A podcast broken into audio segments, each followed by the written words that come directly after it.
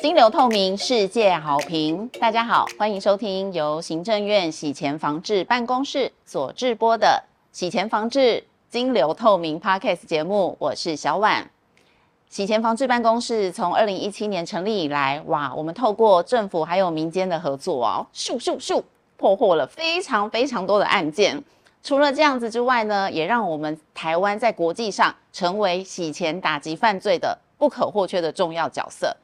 可是呢，大家也知道，网络是日新月异，不管我们执法人员再怎么努力，再怎么抓，可是呢，这些诈骗的手法可以说是日新月异，对执法人员来说呢，也是一大挑战。那么，为了要保障我们人民的财产还有生命的安全，到底呢是怎么做到的？我不能告诉你。警察躲在哪里哦？哈，但是你就是不要做犯法的事。但是今天呢，我们邀请到重量级的来宾来到节目当中，跟大家来分享这些新兴诈骗还有洗钱的手法会带来哪些危害。欢迎我们今天的来宾是内政部警政署刑事警察局李希和局长，局长您好。你好，主持人以及各位观众，大家好。首先呢，就想请教局长，跟大家分享一下现在比较常见的诈骗手法有哪些呢？呃，我们统计今年一到九月份呢，哈，我们比较高发就是前三名是网络购物诈骗，再来是假投资诈骗，另外一种是解期分期付款的诈骗。这个三样是我们现在三十八种分类的诈骗太阳中高居前三名。嗯，就是网络购物、投资、假投资，还有解除那个分期付款。对。解除分期付款真的蛮容易让人觉得好康哎，怎么会有这么好的事情？然后就上当了。对，那解除分期付款呢？因为他就是诈骗集团呢，他会去啊用不当的手段盗取你购买东西，就是被害人的个资啊跟交易记录，他就会假假冒你购买的商店的客服或是银行的客服，告知你啊你设定错误。你要到银行那个 ATM 重新设定，结果当你去设定的时候，就发现你的钱全部被就减少被骗了。当钱少被骗，啊，就知道哦，原来是遇到诈骗集团。哦，那针对这么多层出不穷的洗钱的手法，政府有怎么样的来应应？我们也可以跟大家分享一下。呃政府啊，因为这个诈骗呢，它从一个犯罪的信息啊，到被害人到民众这里。那这些信息有电话、有简讯啊，有网络电话等等，甚至他在网络平台，是有一些网络购物的，甚至网络诈骗的一个网站啊，让你知道去让你去去投资，吸引你去投资而做诈骗。那这些有些像这些通讯的工具是属于经管会呃那个通传会、大众传播委员会。那洗钱的管道，比如讲，那钱都是人头账户啊，哦，第三方支付啊，或是用虚拟货币来洗钱，啊，这个是有些是，这个是属于金管会在业管。那我们警察是当民众受害受理报案的后端了，说我们知道所有的犯罪的太阳。那地检署他在指挥办案，所以我们政府就组成打造国家队。由我们受理报案的警察知道所有的犯罪的太阳，我们来做宣导，来做示诈，将所有的犯罪的太阳手法来制作比较，将这些手法制造很多的这种宣导的素材提供给国家机关，也要求像我们讲要求各县市政府来做成立宣导团，来铺天盖地的宣导，让民众知道所有的犯罪信息。那我们来分龄分众的宣导，比如讲。啊，像，呃，网络购物，那年轻人几乎几乎网络购物的诈骗都属于年轻人比较多啊。像解支解支分解期分期付款，那几乎都是有就业的有就业的年轻人。那年长是哪一部分？年长不是这些假冒检警、假冒检察官啊、警察来诈骗的这退休的老人，那被骗很多大骗金了。那我们如何来铺天盖地而来分龄分众？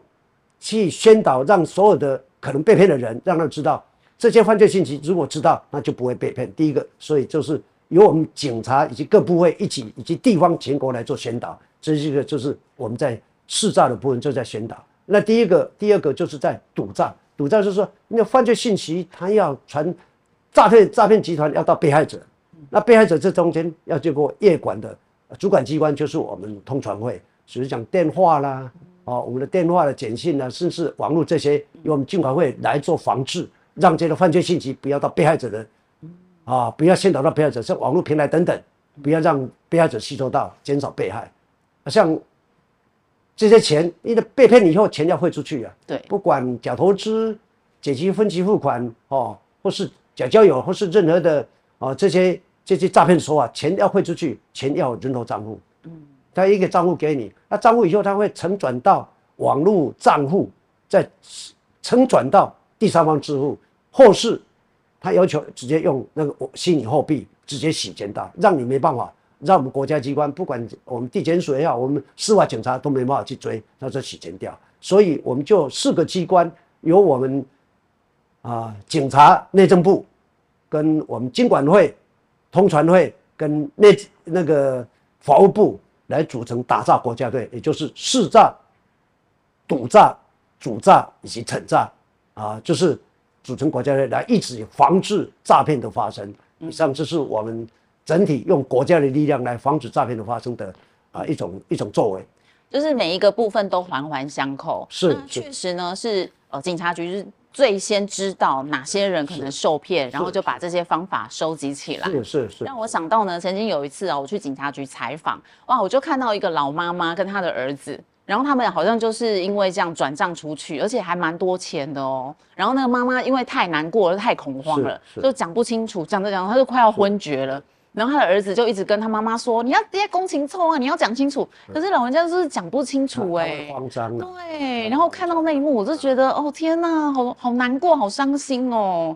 所以有时候真的要赶快告诉大家怎么样的来预防。所以万一就是说长辈在不知情的情况下，或者我们一般民众把钱啊我就转出去了，那怎么办呢？那应该是这样的哈，因为我们有个机制，就是当民众真的被骗了，嗯，那被骗的第一个马上。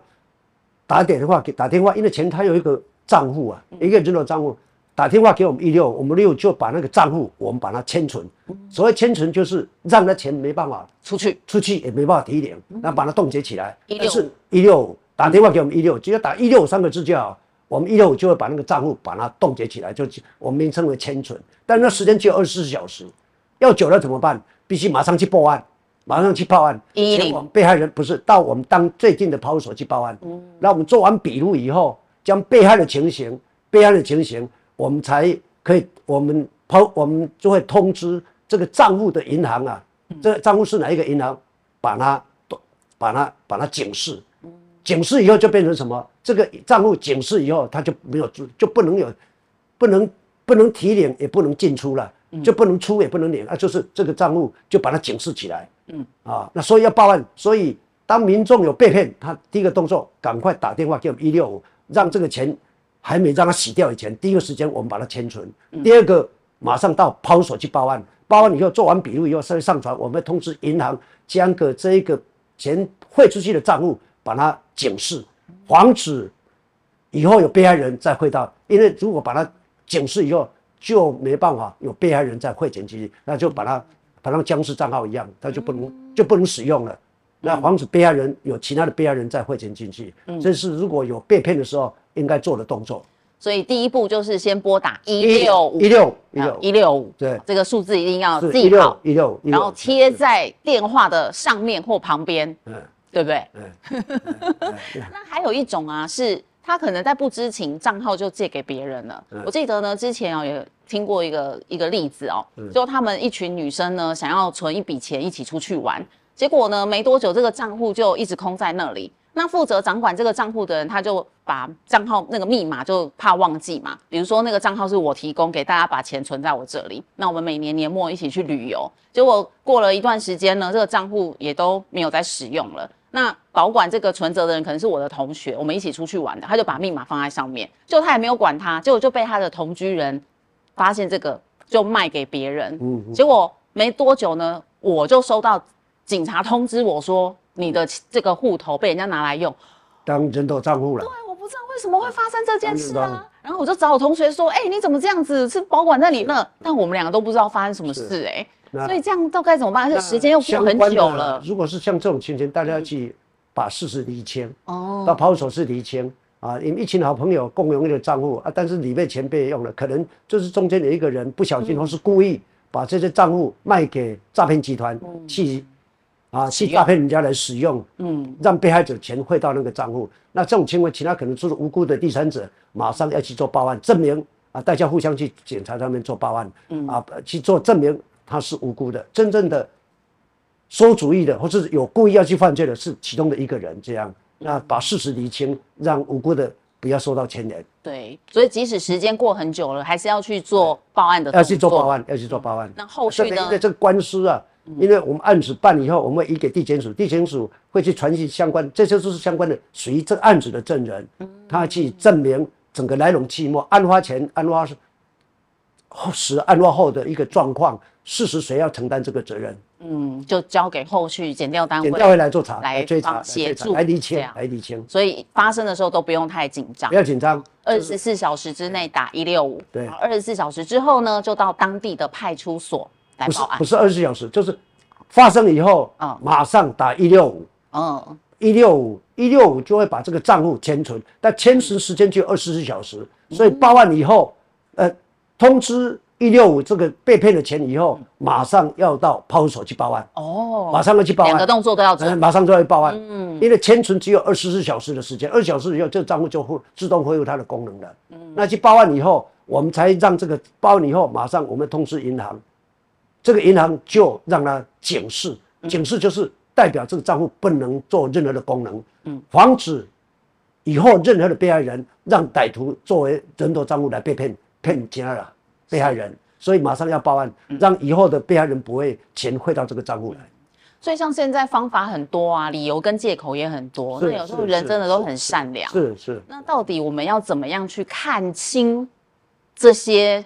人的坏心眼呢？怎么去发现呢？怎么去阴影呢？我们应该这样讲了哈，像像我们解的以解期分期付款，如果天到你比如讲我昨天买了什么东西，我到某一个平台买了什么东西，他假冒这一个这家商店的客服人员讲说，哎，李先生，你昨天买了什么东西？价位多少？数量多少？品质是怎么样？总共啊，但是你当时是设定一次付清的。但是你设定错误，变成每个月都要扣款，那你现在设定错误，赶快到 ATM 去操作，去操作，去操作，解除解除那个设定，重新再设定。事实上，这个就是诈骗，他会把你的户头的钱汇出去。所以当接到电话说 ATM，因为 ATM 本身没有解除或是设定的功能，如果通知要你去设定或解除，啊，解除那个功能，那表示这是一定是骗人的，那是绝对是诈骗。啊，比如讲那个假投资，他要你说啊，轻松的赚钱啊，而且要加赖，那就是诈骗。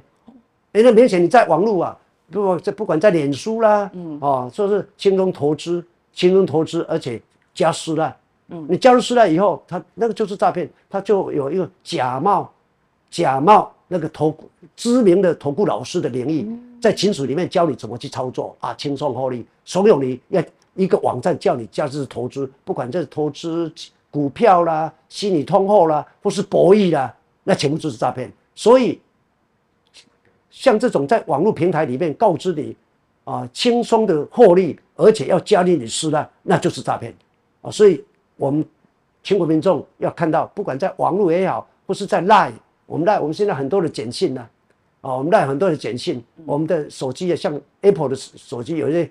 那个假投资简讯，你看到那个明显就是诈骗啊！那这个就是要防范，就防止成为被害人，因为对这个犯罪的常识要懂。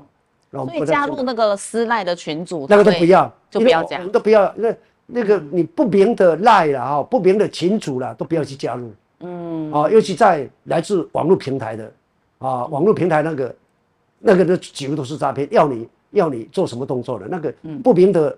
不明的网络平台赖都不要乱加，都要小心。尤其像这个，就是假假交友的诈骗，那些他就是看竟然美女的，给你突然就是竟然美女啊，啊很多说男说女的，看到哇这么帅，像我这样的吗？哎，是是是，就是标准的。他说哎加私赖，我们可以聊，那这样给你夕阳温暖，一个月、两个月、三个月就反正有感觉、有感情了。因为经过半年以后，就诱导你要不要投资啊，还是缺钱呐？啊，这个是假交友诈骗，啊，这个很明显的就是。